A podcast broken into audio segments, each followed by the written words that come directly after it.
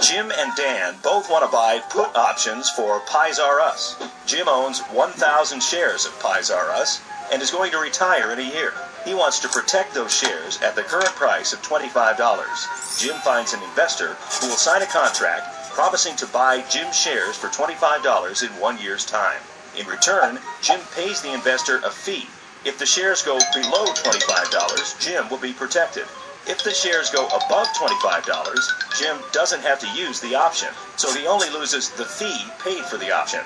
Dan doesn't own shares in Pies R Us. He pays the same fee for the same option, hoping that the price of Pies R Us drops below $25. If the stock drops to $15, Dan can buy 1,000 shares for $15,000 and sell them for $25,000, a $10,000 profit, minus the fee paid for the option. If not, he's only out the fee. Put options allow investors to hedge an investment they own or speculate in one they don't own.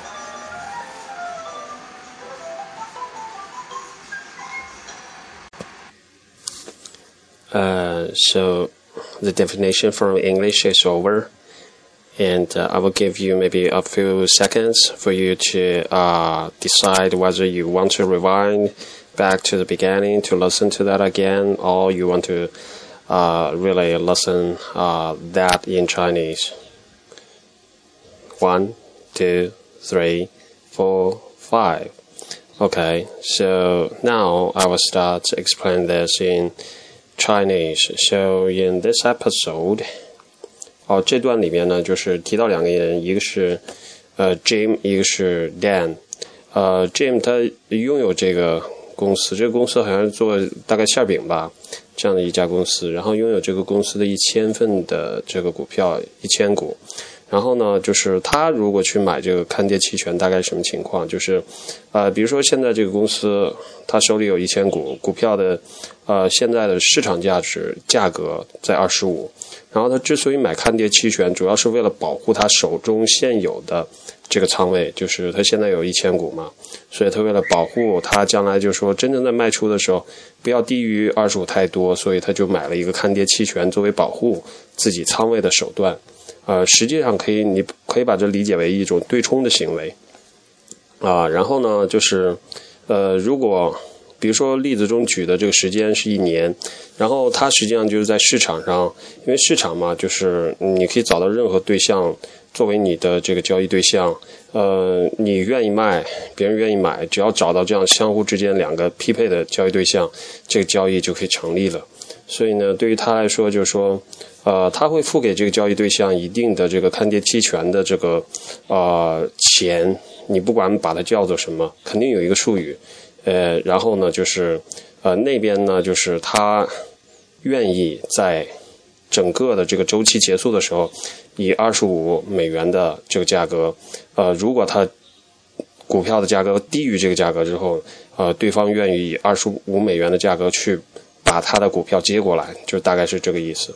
那相反，如果就是说到周期结束的时候，如果这个股票它在上涨，并且超出了二十五块钱很多，那么 Jim 他买的这个看看跌期权，他就基本上他就放弃他的这个行权的这个资格了。就说我可能花了一点钱去买了一个看跌期权，但现在股票上涨了，所以我我跟我就没有太大关系。那我可能就是把那部分花掉去买看跌期权的价钱，嗯，那部分钱我就当打水漂，我就不要了。呃，然后呢，就是因为股票在上涨，上涨也是盈利的，相对来说它是可以对冲掉去买看跌期权使用的那部分成本，所以这就是发生在 Jim 身上的故事。然后第二个是 Dan，那对于 Dan 来说，他可能相对来说他手中现在没有这个任何这个做馅饼公司的股票，但他一样可以买看跌期权。就说对于他来说，他可能觉得这家公司可能啊股票的价格高估了。